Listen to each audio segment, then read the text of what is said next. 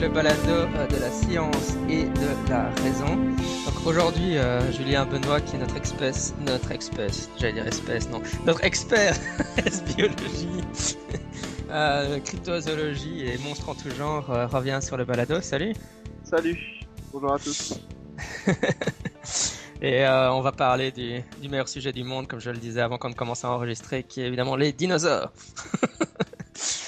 Euh, oui, en fait, euh, donc euh, pour, pour les auditeurs réguliers, ils savent que Julien fait une, euh, une série de vidéos qui s'appelle Stop Science.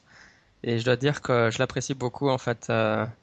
Ouais, c'est c'est une des meilleures séries, en fait, finalement, pour le scepticisme en, en français en vidéo, je trouve. Hein. Tu, même si tu parles pas, enfin, tu prononces pas le mot zététique et sceptique, je trouve que tu, tu couvres plein de sujets cryptozoologiques, ufologiques, etc. C'est vraiment très chouette, quoi. Merci. Et donc, voilà, récemment, tu as fait une série de vidéos consacrée à Jurassic World euh, et à la controverse autour. Et donc, je me suis dit, euh, c'est vraiment un, un chouette sujet parce que, enfin, moi aussi, je trouve que les. Enfin, j'étais je, suis un fan de Jurassic Park, en tout cas du, premier, puis un, peu moins des autres, évidemment, comme tout le monde, je suppose.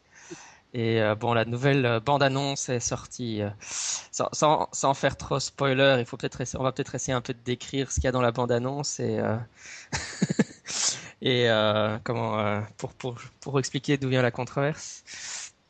Ouais. Eh ben, en fait, dans cette bande-annonce, ouais, donc pour pas pour pas trop en dire, mais bon, quand même, c'est une bande-annonce, donc elle est Ouais, accessible. En gros, les, on découvre les, les dinosaures du de Jurassic Park, euh, qui maintenant est rebaptisé Jurassic World, puisqu'apparemment le parc fonctionne. Et en fait, ces, ces dinosaures, donc ce qui a choqué la communauté euh, paléontologique et dino-geek euh, du net, c'est que le- les dinosaures sont super rétro. Ils ont vraiment une tête de dinosaure des années 80. Et ça, ça fait, ça a vraiment fait peur à beaucoup, beaucoup de monde. Moi, compris. ouais, ouais, j'ai j'avais regardé la vidéo euh, et puis la- le trailer et puis euh, juste euh, juste après euh, sur Twitter, euh, je, je suis euh, Tedzo là, qui est un, un blogueur, euh, podcasteur euh, sur euh, sur les dinosaures et la cryptozoologie, les monstres, etc. Et c'est vrai qu'il avait directement lancé quelques tweets euh, outrés sur la- sur la- l'apparence des dinosaures. Ouais, Da- Darren Naish, c'est ça, qui a Ouais, c'est ça, posté ouais. un truc du genre euh, le, le message euh, de, du réalisateur de Jurassic World euh, à la communauté paléontologique. Allez vous faire voir avec vos plumes? Ouais, ouais, ouais. Comme ça, ouais, il me semble.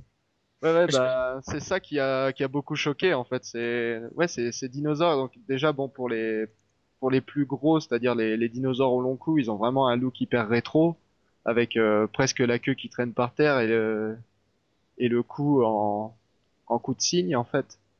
Euh, en, en gyroscope, un peu comme un, comme un sous-marin. Et puis, euh, les, les, puis les raptors sans plumes, quoi. Ça, c'est vraiment un truc, euh, c'est vraiment un truc, on les attendait là-dessus. Euh, il nous avait fait peur déjà, le réalisateur de Jurassic World, en tweetant il y a, alors c'était il y a trois, trois ans, je crois, pendant la, la réalisation. Il nous avait fait peur en disant, juste sur Twitter, deux mots, no feathers. Pas de plumes. Donc ça, ça avait déjà fait, ça avait fait pleurer beaucoup de gens. dans mon entourage. Et donc là, oui, c'est confirmé, quoi. Ça y est, les premières images euh, confirment qu'il n'y a pas de plumes sur ces raptors. Et, et ça, ça va. Là, là où il y a controverse, faut le dire, c'est que ça va à l'encontre de 20 années de recherche paléontologique sur le sujet. Euh, voilà, 20 années à, à montrer, à, à déterrer des dinosaures avec euh, de plus en plus de preuves comme quoi ils avaient des plumes, en particulier les raptors. Et, euh, et là où moi ça m'a fait bondir, et là on en vient à la vidéo que j'ai faite euh, pour Stop Science, là où moi ça m'a fait bondir, c'est que dans Transformers 4, Ouais. il y a un dinosaure avec des plumes, c'est-à-dire que voilà, Jurassic World est passé sous le niveau intellectuel d'un film de Michael Bay. voilà Ouais, c'est très très fort, ouais. Donc ça, ça, et ça, ça fait mal. Ça fait mal à mon petit cœur, à mon âme d'enfant. Oui, pour, pour un peu revenir euh, dans le temps, euh, c'est vrai que moi je me souviens, j'avais j'avais quoi, 17-18 ans quand, quand le premier est sorti. hein, ça date pas trop, ça date pas d'hier finalement. Mais, et, je crois que une des. Parce que tu as aussi fait une interview sur le sujet, tu as fait plusieurs vidéos sur le sujet, mais dans, ton interview, d'une paléontologue dont j'ai j'ai oublié le nom maintenant, une femme. ouais. Comment tu dis? Léanie Alouin-Séguier. Voilà. Elle, expliquait bien que justement euh, le, Jurassic Park original, le, premier, donc, avait plutôt eu la démarche inverse. Ils étaient, euh, ils étaient euh, up to date. Ils étaient, ils avaient justement montré les, dinosaures tels qu'on les concevait à, l'époque, à l'encontre de, l'image populaire que les gens avaient avant, quoi. Alors oui, même le roman déjà avant lui. Donc le roman, il me semble qu'il a été écrit en 86 ou 87, je crois donc il est à peu près aussi vieux que moi. A une, bonne trentaine d'années. Euh, et, donc dans le roman déjà, en fait, il y a, plusieurs euh, petits clins d'œil justement à, cette proximité entre les dinosaures et les oiseaux, et notamment le fait que, que voilà, ils, clonent des dinosaures, du moins ils essayent de cloner des dinosaures, et en fait les dinosaures qu'ils obtiennent dans le roman ne sont pas du tout conformes à l'image qu'ils se font des, dinosaures dans les années 80, c'est-à-dire que c'est des dinosaures rapides, euh, vraiment intelligents, donc pas du tout des, gros dinosaures patos comme ils, auraient aimé en avoir. Et du coup, il y a John Hammond, donc le, patron de Jurassic Park, qui dit à ses biologistes Faites-moi des vrais dinosaures. Des oiseaux, quoi. c'est excellent. le roman était en avance pour ça, et justement, euh, Jurassic Park a très bien euh, su adapter ça au cinéma. Enfin, Steven Spielberg a très bien su adapter ça au cinéma, euh, grâce aussi à, la collaboration avec Jack Horner, un paléontologue qui était déjà célèbre avant, mais qui est devenu très célèbre du coup après. Donc, grâce à cette collaboration avec Jack Horner, euh, les dinosaures du film Jurassic Park sont vraiment devenus la, on va dire, la mesure étalon de ce que doit être un dinosaure. Et on a enfin pu euh, laisser derrière nous les, les, images de dinosaures avec la queue qui traîne, avec l'air stupide. Là, le, le, dinosaure, comme... grâce à ça. Ouais, les dinosaures comme on en avait dans King Kong, etc. Quoi, la, la vieille version des dinosaures. Mais euh, oui, c'est vrai. En, fait, finalement, Jurassic Park a changé la, puisque c'est un peu un problème. Euh, finalement, la controverse tourne autour de la vulgarisation scientifique et finalement, le Jurassic Park originel avait changé, avait informé le grand public sur comment la communauté scientifique se représentait au, moment de sa sortie les dinosaures et c'est un peu, c'est ça le problème avec le nouveau, quoi. Oui, c'est exactement ça. C'est Jurassic Park, euh, enfin la saga Jurassic Park a vraiment ce, ce pouvoir qui est de, de cette capacité d'informer les gens. Quoi. Elle a, elle a un impact sur le, sur ce que les gens pensent savoir des dinosaures, qui est très important. C'est important comme, euh, comme distinction. Pense savoir. Et, pour avoir, pour avoir travaillé justement comme, comme euh, vulgarisateur dans, dans un zoo, enfin comme comme communicant dans un zoo, pas dans un zoo, mais dans un dans un genre de musée de dinosaures. Euh, vraiment, c'est ouais pour euh, pour les gens, Jurassic Park, c'est vraiment la mesure étalon du dinosaure. C'est-à-dire que tout en revient finalement euh, à ce qu'ils ont pu voir là-dedans. Il y a vraiment que les enfants, pour le coup, qui sont capables d'aller voir ailleurs dans des dans des documentaires. les enfants passionnés, j'entends évidemment. Et les, adultes, eux, ils en sont, euh, ils en sont vraiment restés à, à ce qu'ils ont vu dans Jurassic Park. Et là, pour le coup, donc Jurassic World, qui est bon, bah la, sortie de la bande-annonce, elle a fait un gros buzz. Euh, alors quand on a fait l'interview, il y avait 50 millions de, de, visionnages. Maintenant, je sais pas à combien ils en sont, mais en gros, il y a voilà, il y a, y a un public pour Jurassic World que les scientifiques n'auront jamais. Euh, et et là, pour le coup, euh, ce, bah, ce public, il va recevoir des informations pas fausses, mais anciennes, datées.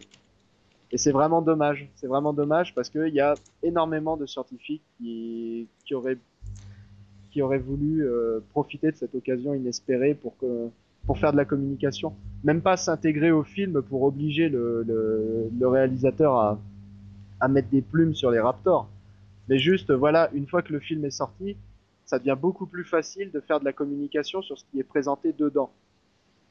Voilà. Mmh. Voici, ce que vous, voici ce que vous pensez savoir des dinosaures, et c'est bien. Ça, ça aurait été super que ça, que ça puisse. Ouais. Ah, en l'occurrence, voici ce que vous pensez savoir des dinosaures et vu, à vue de bande-annonce, ça a pas l'air génial. Oui, pour, pour, pour les auditeurs, et puis enfin pour moi aussi, mais c'est vrai que j'ai écouté quelques podcasts justement de, de, des podcasts dont on parlait avant, la Tetrapod, Tetrapod Zoology Podcast, de- où ils abordent ces questions. Mais euh, voilà, pour, pour des néophytes, euh, comment, comment sait-on que les dinosaures aujourd'hui, par rapport aux années 80, que les dinosaures avaient des plumes? Alors déjà, euh, les, les dinosaures à plumes, c'est même pas une idée des années 80. Le premier à avoir euh, pensé à ça, c'est Robert Baker, donc l'un des initiateurs de ce qu'on a appelé plus tard euh, la révolution dinosaurienne. Robert Baker qui en 1975 dans un article, alors je sais plus si c'était pour Nature ou Science, qui avait déjà représenté un premier dinosaure avec des plumes. Et en fait cette idée, elle vient tout simplement de la proximité, euh, de la proximité de parenté entre les dinosaures et les oiseaux. C'est-à-dire que souvent on représente les dinosaures comme des reptiles. C'est- Cette définition du reptile, elle est basée sur les reptiles actuels, c'est-à-dire crocodiles, lézards, serpents, varans. C'est-à-dire des trucs plutôt. Alors quand ils sont gros, ils sont patos, et quand ils sont petits, ils ont ju- juste l'air stupides. En tout cas pour nous, pour nos yeux de mammifères.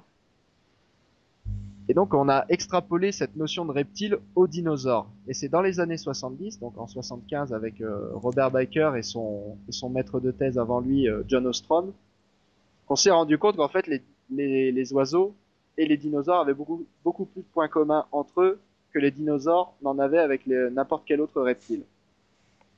Et euh, pour obtenir un visuel, c'est tout simple en fait. Les dinosaures, c'est un peu le lien entre l'oiseau et le crocodile. On sait aujourd'hui, grâce au, à la génétique, que le plus proche parent des oiseaux d'aujourd'hui, c'est les crocodiles. Ce sont les crocodiles. Génétiquement parlant, un crocodile est plus proche d'un oiseau qu'il ne l'est d'un lézard. Ça- Visuellement, ça se voit pas. Non, effectivement, ouais. c'est- ça se sent pas. Mais génétiquement, ça se, ça se voit très bien, c'est démontré, c'est du solide. Et, le di- et les dinosaures, vous prenez un T-Rex par exemple, bah, le T-Rex fait magnifiquement le lien entre l'oiseau et le crocodile. Quoi. C'est quasiment, si vous voulez, c'est quasiment un crocodile avec une démarche d'oiseau. Démarche bipède avec les, les jambes droites, droites sous le corps, avec la tête redressée, avec le dos droit, enfin le dos à l'horizontale. Donc on a vraiment, euh, on a vraiment ces dinosaures qui font entre guillemets l'intermédiaire qu'il manque aujourd'hui entre les oiseaux et les crocodiles. Donc ça c'est, si vous voulez un rendu visuel plus, c'est juste visuel évidemment. Je, je commence pas à dire que le que les que les dinosaures sont le chaînon manquant entre l'oiseau et le croco. Hein, c'est pas c'est pas ça l'idée, mais c'est vraiment juste visuellement. Ça permet de voir un petit peu la place des- que- qu'ont les dinosaures par rapport aux oiseaux. Et après, pour euh, ce qui est des justement des, dinosaures à plumes à proprement parler, c'est-à-dire vraiment la preuve euh, qu'il existait des dinosaures à plumes, bah ça c'est depuis euh, 1997, depuis un, un congrès euh, de paléontologie qui s'appelle le, alors le, le congrès de la Société de paléontologie des vertébrés. Je vais pas le prononcer en anglais parce que j'ai un très mauvais accent anglais. Et donc depuis ce congrès de 1997, où les premiers résultats, les premiers euh, fossiles de dinosaures à plumes ont été montrés, eh bien euh, c'est depuis ce temps-là que presque, je veux dire, presque tous les mois, il y a une nouvelle espèce de dinosaure avec des plumes qui qui est publiée dans une grande revue euh, comme Nature of Science. C'est incroyable depuis ce temps-là, donc depuis euh, presque 20 ans maintenant, le, le nombre de fossiles qu'on a découverts. Alors presque tous viennent de Chine. Presque, presque tous ont été découverts là-bas. C'est des fossiles qui sont sur des plaques en fait. Et euh, autour des squelettes, donc des squelettes euh, 100% dinosaures, eh bien il y a des plumes d'oiseaux. Alors des plumes qui sont plus ou moins développées. Le premier, ça a été un dinosaure qui s'appelle Microraptor, qui est un, dinosaure euh, proche du Vélociraptor, plus connu, certainement plus connu que, que lui. Et donc ce, ce Microraptor, il a véritablement des plumes d'oiseaux, c'est-à-dire des longues, des longues, ce qu'on appelle les rémiges, quoi, les plumes des ailes. Il en a à la fois sur les bras, mais aussi sur les jambes. Donc ça, ça, ça a été une grosse surprise. C'est déjà bah, de découvrir qu'il y avait vraiment des plumes sur les dinosaures. On, sortait du domaine de l'hypothèse pour arriver dans le domaine de la preuve. Et en plus, on découvrait qu'il y avait euh, une sorte peut-être de, stade intermédiaire entre le dinosaure coureur et, l'oiseau volant, qui aurait été le, dinosaure à quatre ailes euh, planeur, on va dire.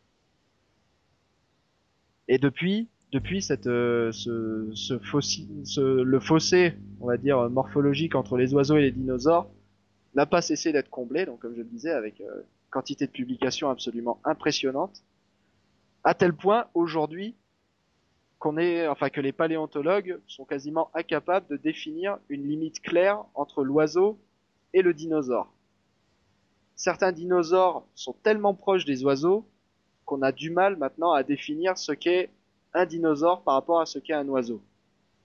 Et maintenant, on préfère dire généralement que les oiseaux sont des dinosaures. Comme ça, ça évite d'avoir à tracer une limite qui serait complètement arbitraire. Après, il y en a qui se battent, euh, il y en a qui veulent définir les oiseaux comme étant le groupe euh, à partir d'Archéoptérix et de tous ses descendants. Archéoptérix, c'est un, ça a été le premier dinosaure à plumes découvert, véritablement un squelette de dinosaure avec des plumes d'oiseaux autour. Et il y en a, alors ça c'est une, c'est une idée qui a été développée il y a pas longtemps sur le Dinoblog, euh, entretenu par l'équipe du musée d'Esperanza c'est qu'en fait, euh, selon le principe de nomenclature qui s'appelle le principe d'antériorité, normalement le premier nom qui a été donné à un groupe doit être celui utilisé, euh, utilisé en priorité. Et comme le mot oiseau a été inventé avant le mot dinosaure, en réalité on devrait dire que le tyrannosaure est un oiseau. ouais. Voilà, ça c'est tout le chemin qu'on a parcouru depuis les années 70. Maintenant, on en est presque à dire que le tyrannosaure est un oiseau. euh, mais juste pour... Euh... Oui, ça c'est une question que je, me pose à propos euh, des fameux vélociraptors et de leurs plumes. Euh, euh, est-ce qu'on, enfin là, tu, décris des, des, positionnements sur le corps, des endroits où, où sont localisées les plumes. Est-ce qu'on sait j'ai envie de dire la quantité de plumes que, ces animaux avaient ou euh, parce que enfin euh, enfin quand je lis le, vélociraptor avec des plumes je me demande est-ce que je suis supposé imaginer une sorte de grosse poule en train de courir avec avec la quantité de plumes qu'une poule aurait ou, euh, est-ce qu'on sait, on sait s'il avait juste quelques plumes ici ou là ou si c'était beaucoup plus ou comment? Alors bah déjà il y a un truc que tu dis justement que, dont on a débattu avec Léanie sur la vidéo, c'est quand on parle d'oiseaux, on pense aux poules. Le vélociraptor, faut pas penser poule, faut plutôt penser rapace. Déjà, faut, faut pas s'imaginer le vélociraptor comme une poule, mais plutôt comme un rapace. Mhm. Il y a un plumage aux couleurs plutôt ternes, plutôt ouais dans les marrons, noirs, avec peut-être quelques, quelques spots euh, plus colorés par-ci par-là. Euh, d'une alors je dis ça d'une parce que c'est le principe d'actualisme qui veut ça, c'est-à-dire que les dinosaures prédateurs d'aujourd'hui que sont les rapaces sont de ces couleurs-là, donc on peut extrapoler. Mais en plus, aujourd'hui, on en est même plus tellement à déterminer s'ils avaient des plumes, mais à déterminer de quelle couleur elles étaient. On a des techniques basées sur euh, la, microscopie électronique à balayage qui permettent de déterminer la quantité de mélanine dans les plumes fossilisées de ces, dinosaures chinois et qui permettent donc de d'estimer, on va dire, la couleur du plumage de ces dinosaures. Donc là aujourd'hui, oui, on en est euh, à estimer la couleur. Et alors après, pour ce qui est de la quantité, bah, c'est une question intéressante. Sur les fossiles chinois, je sais pas trop si on peut on peut estimer la quantité euh, dans les détails parce que c'est des fossiles sur plaque. Donc on voit, on voit les endroits où il y avait des plumes, mais souvent elles sont superposées, donc c'est pas évident à dire. On sait qu'ils avaient un, duvet sur la tête, le dos, euh, les pattes, donc une sorte de, petit duvet comme l'ont les, comme ont les, les oiseaux d'aujourd'hui sur le corps, des, des plumes, euh, des plumes qui servent à contenir la chaleur du corps, et que sur les bras des, du cousin du vélociraptor qui s'appelle donc le microraptor, on a de très longues plumes qui ressemblent aux, rémiges des oiseaux actuels. Donc on a, oui, on a un plumage qui est très comparable, à part pour les grandes plumes sur les pattes arrière, on a un plumage qui est très très comparable à celui d'un oiseau d'aujourd'hui. Et récemment, on a même décrit de plumage C'est-à-dire quand je parle de dinosaures à plumes, jusqu'à présent, je parlais de dinosaures carnivores. Il y a les deux grands, il y a, on va dire les deux grandes divisions. Je fais un, je fais un raccourci là. Hein, donc euh, s'il y a des guerriers roses de la classification des dinosaures, vous énervez pas. Je fais un raccourci. Il y a la, grande famille des dinosaures carnivores, la grande famille des dinosaures herbivores. Et en fait, euh, pour l'instant, enfin jusqu'à très récemment, les plumes, on les avait découvertes que chez les carnivores, qui sont les ancêtres des, des oiseaux. Mais chez les herbivores, on en a découvert un récemment, euh, un petit dinosaure herbivore de, de, Sibérie, dont je ne risquerai pas à prononcer le nom, euh, et qui pour le coup, lui, on a on a plusieurs fossiles plus ou moins en trois dimensions, ce qui fait qu'on arrive à reconstituer l'emplacement des plumes. Et lui, il avait des plumes comme du, comme du duvet de, de poussin partout sur le corps, sauf sur les pattes et le long de la queue. Donc là, là, par contre, on a retrouvé clairement qu'il avait des écailles. Donc lui, lui, il avait un plumage qui était assez différent de ce qu'on peut voir chez les, chez les oiseaux d'aujourd'hui. Et après, niveau répartition des, des plumes, oui, il faut, faut quand même bien préciser que ça se limite aux quelques espèces chinoises qu'on a retrouvées. Et après, comme, pour des espèces comme le Vélociraptor, justement, on le fait que par extrapolation. C'est-à-dire que Vélociraptor est un proche parent de Microraptor, donc comme lui, il devait avoir des plumes. C'est vrai qu'on n'a pas de preuves directes euh, de, présence de plumes chez le Vélociraptor, à part peut-être les petits trous dans les bras pour, euh, pour l'insertion des rémiges. Ça, on a trouvé des, petits trous dans les os des bras pour l'insertion des rémiges. C'est les seules preuves directes qu'on a de, de plumes chez les vélociraptors.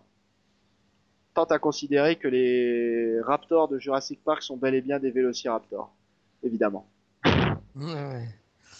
Parce que juste une question aussi au niveau de la taille, parce que hum, j'avais cru comprendre que les, la, taille dans Jurassic Park des vélociraptors était un peu surdimensionnée, non? Ils sont les, les, vrais enfin les vélociraptors sont plus petits, non?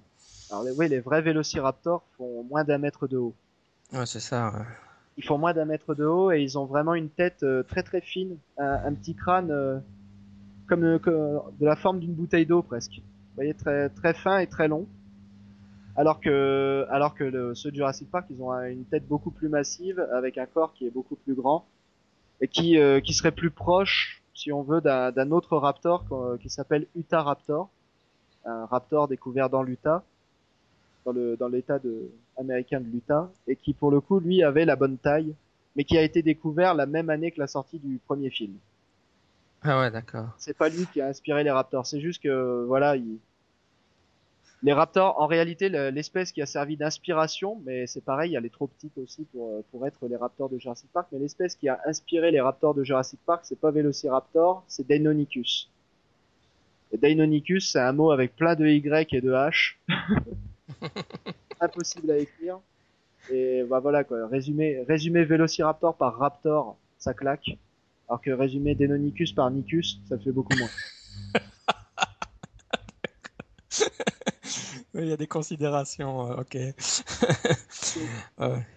Mais euh, bon, je pense que je pense que c'est entre guillemets bêtement dans le film dans Jurassic World la raison pour laquelle ils n'ont pas mis à jour leurs dinosaures, c'est que c'est une franchise et qu'ils voulaient juste avoir les mêmes dinosaures qu'avant, mais mais euh, est-ce que, est-ce que, est-ce qu'on pourrait imaginer que si on mettait des plumes euh, sur sur tous ces animaux, euh, enfin sur les vélociraptors particulièrement, ils seraient nettement moins effrayants. Euh, enfin, je sais pas s'ils sont, oui, enfin s'ils sont quand même, c'est quand même supposé faire peur un peu Jurassic Park, mais euh, je pose la question. Mais récemment, je regardais certaines illustrations de dinosaures avec euh, avec des plumes, et puis en, celui dont, dont j'ai pas été voir Transformers parce que bon, ils sont trop mauvais les Transformers. Mais enfin, j'ai regardé les, dans ta vidéo l'image du Transformers, c'est vrai qu'il ça, ça le fait quoi. Je veux dire, il a, il a des plumes, mais ça ne. Bon, c'est un, un Transformers de toute façon, mais je veux dire, ça.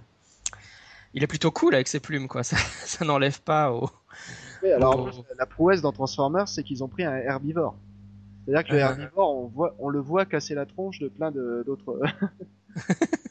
alors qu'il est censé être gentil, enfin gentil entre guillemets, alors qu'il est pas censé les attaquer, quoi. Donc, euh, il est même en train de manger un poisson d'ailleurs.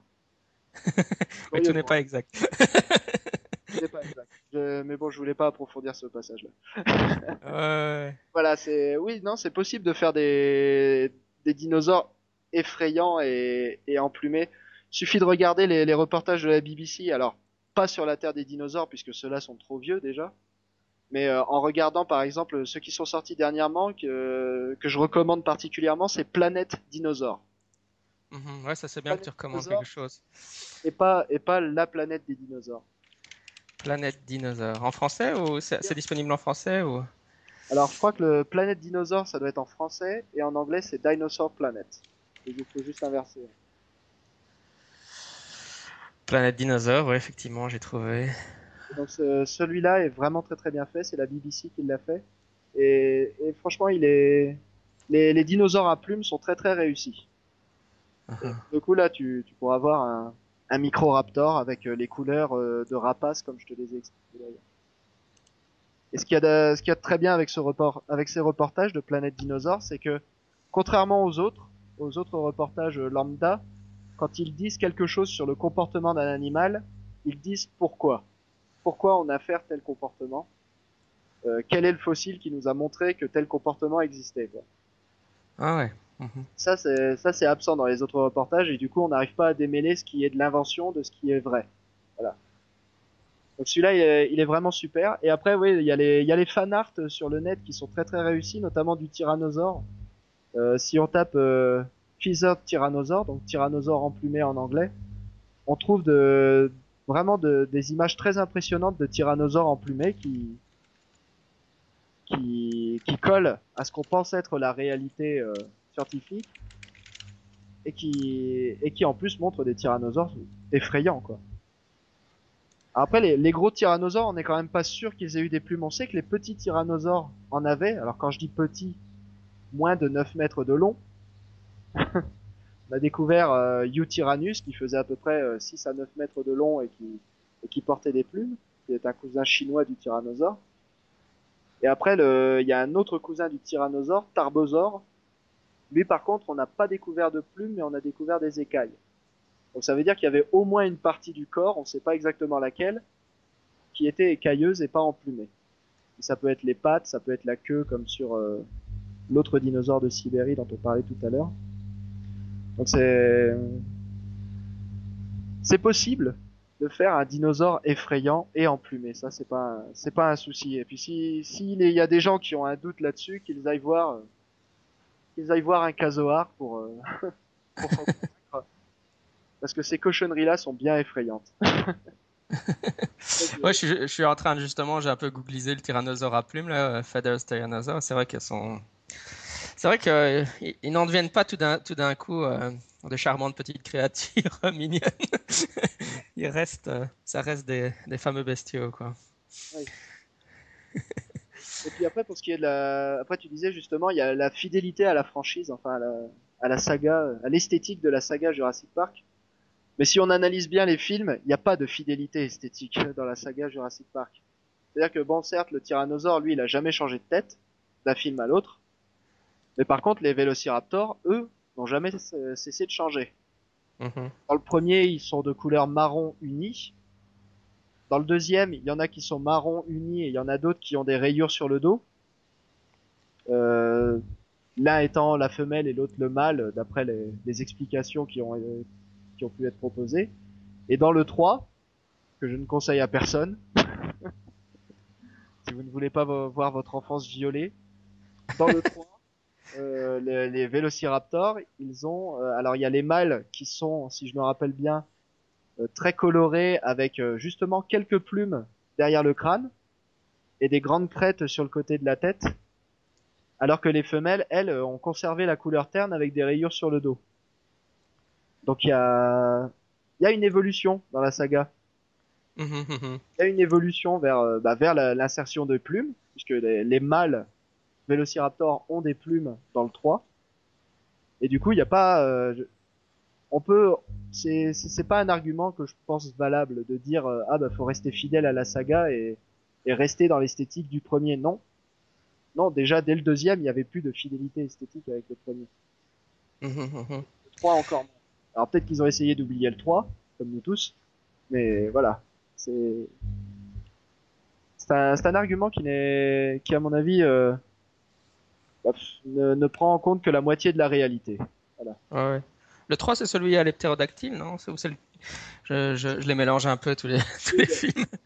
Et celui Hein? où il y a les ptérodactyles, enfin les pté- Ouais, ouais. ptéranodons en l'occurrence, et celui, celui où il y a le T-Rex qui se fait massacrer au bout d'un quart d'heure euh, par, euh, par euh, le, le spinosaure qui est le truc avec la grande crête et la tête de. Ouais, ouais.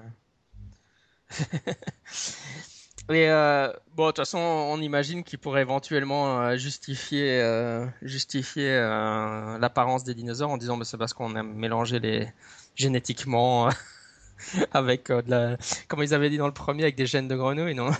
Ouais, c'est ça. Ouais. Mais voilà, c'est pas des dinosaures, c'est des grenouilles en fait.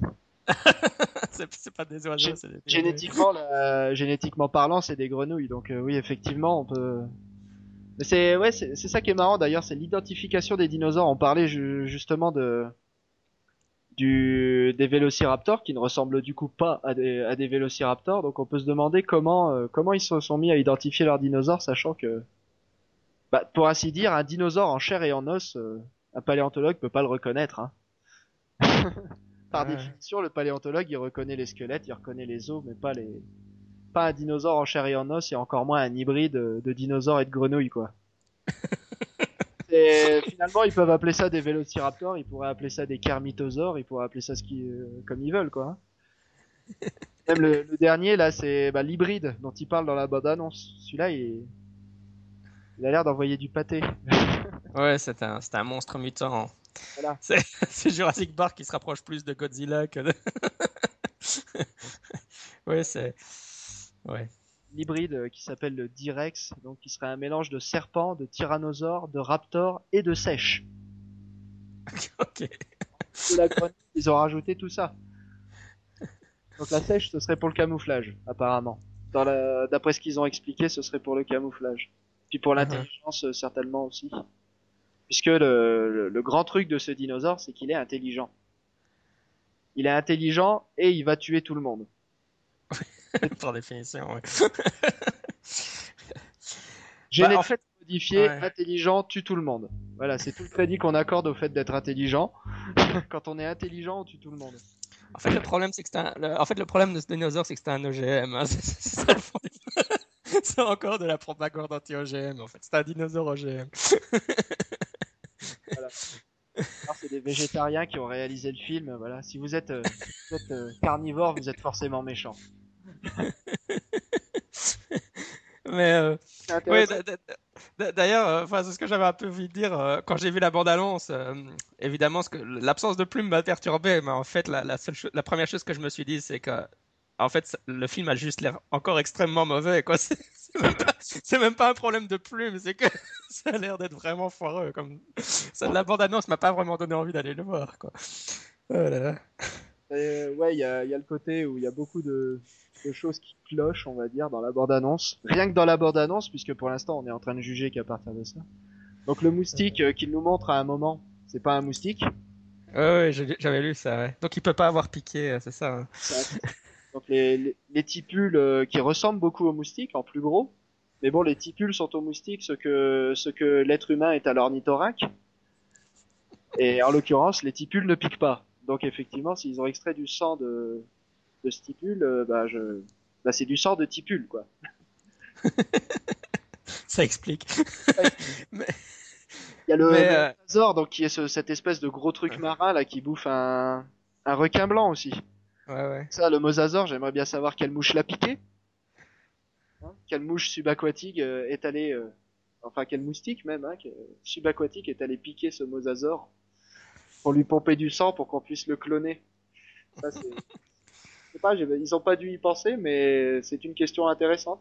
Que- quel- où êtes-vous allé chercher le sang de ce mosasaure Et, et au niveau de son apparence, lui, ça va ou euh, Alors là, pour, pour le coup, lui, c'est à peu près l'un des seuls bons points de, de la bande-annonce. C'est que, pour le coup, ouais, il est très bien fait, parce que il a les, il a des dents sur le palais, exactement comme on les retrouve sur les fossiles, alors que la plupart, la plupart des reportages, y compris ceux de la BBC, oublient systématiquement de les mettre. Il a des dents, euh, des dents au fond de la gorge, en fait, sur le palais, comme les serpents, et qui lui permettent d'amener la nourriture au fond de la gorge, en fait. Mhm, mhm. Et ça, euh, et ça, c'est systématiquement oublié dans dans les reportages. Et du coup, pour le coup, là, c'est très bien fait. Après, il y a eu des débats sur la taille des mosasaures. Euh, apparemment, ils seraient trop gros, en tout cas par rapport au requin blanc. Le... Partant sur le principe qu'un requin blanc, ça fait entre 2 et 6 mètres, le, mosasaure euh, serait beaucoup trop grand. Mais ça, c'est bon, c'est on va dire. on leur en fait cadeau. C'est- Comme on dit, c'est pas... à partir du moment où ils ont retrouvé le sang d'un mosasaure, euh, je veux bien leur faire cadeau du fait qu'il soit, soit trop grand.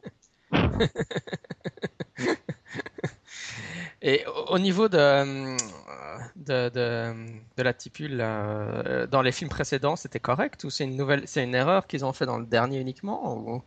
Parce que l'insecte prisonnier dans l'ambre, on le voyait dans les films précédents déjà, non? Bah là, euh, non, dans les autres, dans les autres films, c'était bien un moustique. Après, si, si on fait bien gaffe à la, à la canne de John Hammond, sur sa canne, il a un morceau d'ambre avec un moustique. Dedans, si on y fait bien gaffe, on voit que c'est, du plastique. Parce qu'en fait, on voit le, on voit l'endroit où les deux où les deux moitiés de, du morceau d'ambre ont été, enfin, du soi-disant morceau d'ambre ont été collés. Si on y fait très attention, on peut le voir. Mais oui, c'est censé être des moustiques, et ça y ressemble suffisamment pour qu'on puisse, euh, pour qu'on puisse dire que ça en est. Mhm, mhm. Ouais. Mais euh, ouais, c'est tout des petites, euh, ouais, c'est des petites choses qui mises bout à bout, ouais, sont, sont dérangeantes. Mais alors bizarrement, c'est pas, enfin, le truc qui dérange le plus les fans, bizarrement, c'est pas, euh, c'est pas toutes ces considérations-là. Ce serait apparemment le fait que les raptors seraient peut-être des, des animaux apprivoisés. Alors ça, Oui. ça, ça fait râler beaucoup de monde apparemment. Bah, moi, je trouvais ça plutôt cool, mais enfin bon. euh, trouvé ça super. J'ai trouvé ça super parce que bah, apprivoiser des raptors, c'est ce que font les fauconniers. C'est les, oiseaux, euh, les oiseaux de proie, bah, qui, euh, comme euh, comme le rappelle Alan Grant dans le premier film, les, oiseaux de proie en anglais on les appelle les raptor birds. Et en l'occurrence ils appartiennent à la même famille que les vélociraptors, la famille des Emaniraptors. Donc euh, et du coup ce sont des dinosaures apprivoisés les, les, les, les rapaces, les, les buses, les, les faucons, les, et les, ah, j'ai perdu le nom, les hiboux, voilà. Ce sont des, on peut les apprivoiser. C'est possible d'apprivoiser un dinosaure carnivore. Puisqu'en l'occurrence, ils sont très intelligents. Ils sont très très intelligents et on, on ne domestique pas des animaux stupides. Les chiens, les chats, ça c'est pas des animaux stupides sont les animaux intelligents qui sont qu'il est possible de domestiquer. Et donc ça, je sais pas pourquoi, ça a fait dresser le, les poils sur la tête. Enfin, j'ai bien ma petite idée en fait. Ma petite idée, c'est que dans la mesure où les dinosaures de Jurassic Park sont maintenant, euh, bah voilà, c'est une vision qui est très, qui est quand même ancienne maintenant, qui a une vingtaine d'années. Dans la mesure où ces animaux sont restés dans l'inconscient collectif comme des animaux méchants, fondamentalement méchants, euh, fondamentalement pas des oiseaux, du coup, eh ben c'est voilà l'idée de les domestiquer semble stupide, alors que pas du tout en fait. C'est juste que la, conception qu'ont les fans du dinosaure tel qu'il doit l'être dans Jurassic Park et tel qu'il doit l'être tout court est erronée et ne colle pas à la réalité de, de ce que sont réellement les dinosaures et, et de ce que sont les oiseaux par rapport aux dinosaures. Mais ça, même chez les ornithologues d'aujourd'hui, c'est c'est pas gagné. hein. C'est- C'est-à-dire que si la communauté scientifique paléontologique, dans sa grande majorité, a aujourd'hui euh, accepté cette idée, enfin, le- du moins la considère comme consensuellement admise, il y a quelques, il y a des poches de résistance quand même. Des gens qui s'appellent les, les bandits pour euh, birds, birds are not dinosaurs. L'acronyme, ça fait bandit. Et ça, c'est un petit groupe de paléontologues euh, qui, qui embêtent le monde euh, parce que pour eux, c'est pas ça un dinosaure. Mais en gros, la, communauté paléontologique est d'accord pour dire que les dinosaures étaient visuellement plus proches des oiseaux, mais chez les ornithologues, par contre, c'est pas gagné du tout. Les ornithologues ont encore euh, beaucoup de mal à, se représenter les, dinosaures comme étant plus proches des oiseaux que des que des reptiles, et ils ont beaucoup de mal. euh, si on regarde les classifications des, des oiseaux d'aujourd'hui, ils ont beaucoup de mal à inscrire le mot dinosauria en en-tête d'une classification. Alors qu'il devrait, en théorie. Ouais. ouais. Bon, bon, on verra un peu. Hein. Moi, je, je, pense que j'ai été très déçu en fait finalement par la bande-annonce. Je suis même pas sûr que j'aurais vraiment envie d'aller le voir. Mais euh, moi, moi, ce qui m'a gêné, mis à part euh, l'absence de plumes, c'est euh, euh, bon la présence du dinosaure mutant que je trouve assez débile en fait. Et puis, euh, enfin, bon, ça fait très série Z quoi, hein, comme scénario d'introduire ouais. un monstre mutant. Et la Bon, le, le, le, fait que ça soit entièrement en image de synthèse, quoi, euh, y compris euh, les, les, portes du parc, etc. Ouais. Enfin, bon, je crois qu'ils ont largement loupé le coche sur ce film-là. Ce sera une énième itération de la franchise complètement foireuse. Ce qui a fait la qualité de Jurassic Park à la base, c'est la qualité de ses effets spéciaux et le côté euh, scientifiquement juste. Mm -hmm. Et là, pour le coup, ouais, ils ont, ils ont bloqué sur les deux. Mais après, peut-être que pour les sceptiques aussi, c'est, enfin, les films comme Jurassic Park pour les sceptiques, c'est forcément des, c'est forcément pas bon puisque c'est des, c'est quand même des films qui exploitent la peur de la science.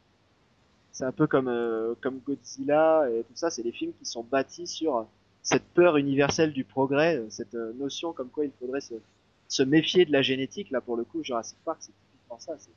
Méfiez-vous de ces généticiens, méfiez-vous de ces scientifiques qui sont qui sont des, des, savants fous et qui vont recréer n'importe quoi juste parce que ah on va faire de l'argent avec.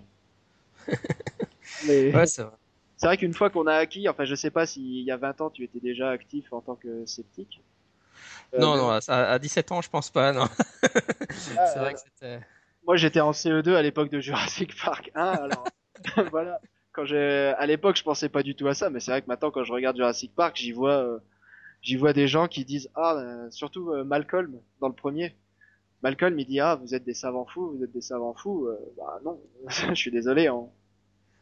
enfin aujourd'hui on en parle sérieusement de recréer euh, de recréer des espèces disparues de recréer des mammouths en tout cas de recréer le dodo. On, on, en parle sérieusement. Le mammouth il y a une équipe japonaise qui a dit que pour le mammouth ce serait fait dans 5 ans. C'était l'année dernière donc maintenant c'est dans 4 ans donc pour ceux qui regardent euh, cet épisode, s'il est encore là dans 4 ans, pourrait nous dire, euh, laissez, lâchez un commentaire pour nous dire si c'est fait ou pas. ouais, c'est ça, parce que dans le Skeptics Guy, il rigole toujours avec euh, les, les news scientifiques. Dans 5 ans, nous aurons. c'est toujours, ouais, dans... ça veut dire dans un futur indéterminé. Enfin, c'est, c'est généralement pas très bon indicateur de la. Ça veut dire on y travaille, mais bon. Là, on est en bonne voie. Pour le mammouth, on est en bonne voie puisqu'on a, bah déjà, il, existe une espèce actuelle chez qui on peut implanter un embryon de mammouth. Parce que pour implanter un embryon de dinosaure dans un dans œuf d'oiseau, ça va être difficile. Mais par contre, on peut implanter un embryon de mammouth euh, dans un éléphant d'Asie. Ça, c'est pas pas un souci. Euh, même du point de vue euh, même du point de vue éthique, c'est pas trop un souci non plus puisque l'éléphant d'Asie est plus proche du mammouth qu'il ne l'est de l'éléphant d'Afrique. Donc c'est ce sont vraiment de très très proches parents. Donc ça va, il y a pour le mammouth, je, je suis confiant quand même. Je suis confiant ça. Après, je sais pas ce qu'on en fera de ce mammouth. Mais on le mettra dans un zoo, puis il se libérera et il tuera tout le monde dans le zoo, évidemment. Super intelligent et. C'est parce qu'on l'aura, on l'aura mixé avec de l'ADN de sèche et voilà quoi, écoute. oh là là. c'est pas pour demain. Enfin, il existe encore des dinosaures aujourd'hui, puisque les oiseaux sont pour l'instant considérés comme étant des dinosaures vivants. Euh, mais pour les pour les dinosaures, c'est pas encore pour aujourd'hui. Il y a le projet de il y a le projet de Jack Horner qui qui donc est celui qui a co collaboré avec Spielberg sur le premier Jurassic Park. Donc son projet à lui, comme euh, comme il sait qu'on peut pas trouver d'ADN préservé de dinosaures, eh ben son idée c'est en fait de prendre un oiseau d'aujourd'hui et de le faire dévoluer désévoluer, je sais pas s'il y a un mot pour ça, le faire désévoluer par des manipulations de l'ADN pour le faire ressembler à ses ancêtres les vélociraptors. Waouh. Et ça c'est une enfin moi je trouve que c'est une idée super sympa qui est qui est bizarre en soi. Mais on a déjà ils ont déjà progressé, il y a, il y a des publications qui sont sorties très sérieuses, il a les financements, il a le labo, il a l'équipe. Il y a des publications qui sont sorties, notamment il y a il y a quelques mois, il y a une publication qui est sortie donc sur le le mécanisme génétique qui permettrait de faire repousser la queue. Donc déjà ça, ça permettrait bah, d'avoir un oiseau qui ressemble un peu plus à un dinosaure, puisque les oiseaux d'aujourd'hui n'ont, pas de queue, ils ont un croupion. Mais on peut faire repousser cette queue, On peut faire repousser des, des doigts et des griffes à la place des ailes. Euh, comme chez, alors il y a un oiseau d'aujourd'hui qui a encore des doigts et des griffes, au moins quand il est petit, en Amérique du Sud, qui s'appelle l'oatsine. Donc quand il est petit, cet oiseau, il a des doigts avec des griffes et il peut s'agripper aux arbres et monter aux arbres avec ses griffes, avant que ses plumes euh, ne poussent sur ses ailes et qu'il puisse voler. Donc si on trouve le mécanisme génétique qui permet à ses, à doigts d'être présents chez cet oiseau, c'est pareil, on peut faire repousser des griffes et même les dents, si on veut. Les dents, depuis 2005, on sait faire repousser des dents sur des embryons de poulet. Il y a une équipe d'Américains qui l'a fait, il y a une équipe de Japonais qui l'a refait en 2008. Faire pousser des petites dents euh, dans, des, dans la bouche des embryons de poulet. Donc le, finalement, euh, finalement le, le c'est peut-être pour bientôt. Aussi. Eh ben, fascinant. On les aura. Mais au- au final, pour retourner sur la question de Jurassic Park, enfin Jurassic World, c'est toujours ce qui, ce qui est toujours aberrant, je crois, d'un point de vue scientifique pour ces films hollywoodiens, c'est qu'ils ils- ils dépensent des sommes astronomiques et ils ne sont pas foutus de, de payer un, un paléontologue euh, pour, pour, pour relire leur scénario. euh, C'est quand même fou, quoi, hein, ces Américains pour ça. euh. de checker sur Wikipédia hein, même. Ouais, c'est trop de boulot. C'est trop de boulot. De toute façon, maintenant que j'ai vu euh, la série Prometheus, Noé et Exodus, je m'étonne plus de rien, je t'avoue. Hollywood, il n'y a plus rien qui me surprend là. Et pour Interstellar, ils avaient, enfin pour Jurassic Park 1, ils avaient quand même consulté donc Jack Horner, le paléontologue. Ah ouais, c'est vrai. ouais. Et pour euh, pour Interstellar, là, pour- plus récemment, ils ont, alors ils ont payé une équipe de physiciens, d'astrophysiciens, pour simuler un trou noir qui soit réaliste en fait, qui soit scientifiquement réaliste. Donc il y a des fois où ils sont, où ils ont l'idée d'aller chercher quand même. Ouais, en temps. ouais. Euh, pour le coup, ils ont fait quelque chose de bien sur le trou noir. Enfin, d'après ce que disent les physiciens, ils ont fait vraiment quelque chose de très bien pour le le trou noir de Interstellar. Ouais, même euh, Neil, Ty- Neil deGrasse Tyson a fait euh, des tweets élogieux, euh, c'est clair. Voilà. Très bien, bah, je crois qu'on a, on a un peu couvert le sujet. et puis, on a couvert les grosses erreurs. Après, on n'aura plus qu'à aller voir le film et Voilà. les plus courageux d'entre nous et se faire une opinion définitive. C'est vrai que c'est une opinion qui est pour l'instant basée que sur la bande-annonce et on n'est pas à l'abri de bonnes surprises. Pendant Ils le ont, film. caché, ils ont caché leur dinosaure à plumes quelque part, mais ils l'ont pas mis dans le trailer. Parce que nous annonce euh, le trailer, voilà, c'est voilà, pour, pour résumer ce qui a été décevant, bah, c'est que Jurassic Park à l'époque, ça a vraiment été euh, une légende, quoi, euh, autant pour ses effets spéciaux que pour euh, la justesse scientifique. Et là, euh, ce que nous annonce la bande-annonce, bah, c'est que Jurassic World, euh, bah, ça risque d'être qu'un film. Donc pour tous ceux qui disent ah ouais, mais c'est pas National Geographic, c'est qu'un film, bah, je trouve que c'est dommage. Si Jurassic World n'est qu'un film, bah, ce serait vraiment dommage. Ce serait vraiment dommage qu'ils se soient contentés justement du minimum. Vraiment. Mais bon, euh, qui vivra verra. Tu, tu as une idée de quand il sort le- au printemps, non? Je sais plus. Le 12 juin, si je me rappelle bien. Ouais, non, moi je... Rendez-vous le 12 juin, euh, si on survit à la, à la projection. Super, allez, euh, bah oui, une, une bonne continuation pour tes vidéos. Alors, euh, je, je rappelle aux auditeurs, on les trouve sur YouTube sur euh, Stop Science. hein. Et euh, vraiment, à chaque fois que j'en regarde, j'ai envie de t'inviter sur le balado parce que tu couvres, tu couvres tellement de sujets que, qui sont. Ouais, là, domm- dommage pour la vidéo sur Abba avec le son euh, Abba l'extraterrestre pour ceux qui. ne- Attends. enfin, puisque- Atta, Atta, Abba, c'est le groupe de chanteurs norvégiens ou suédois, ouais, c'est pas la même chose. Atta l'extraterrestre. Euh, Ouais, ce sont les, les inconvénients de des fois l'Afrique du Sud. Il y a des trucs qui marchent moins bien que les autres. C'est vrai que. Ouais, ouais, à tel extraterrestre, euh, j'avais, reçu un coup de téléphone d'une journaliste euh, qui, m'avait contacté parce qu'elle voulait avoir la- l'avis d'un sceptique sur le phénomène OVNI et puis je lui avais donné euh, l'explication euh, scientifique, enfin celle que tu présentes dans ta vidéo aussi. Et évidemment, quand j'ai lu l'article définitif, ça n'apparaissait nulle part, donc c'est toujours. Ouais. même, quand tu donnes aux journalistes la bonne information valable, ils décident finalement de ne pas la mettre dans l'article parce que bon, après tout, c'est pas vendeur. C'est pour ça qu'ils nous font jamais relire ce qu'ils font. voilà, exactement. Allez, hein, ciao, à une prochaine. hein. Merci beaucoup.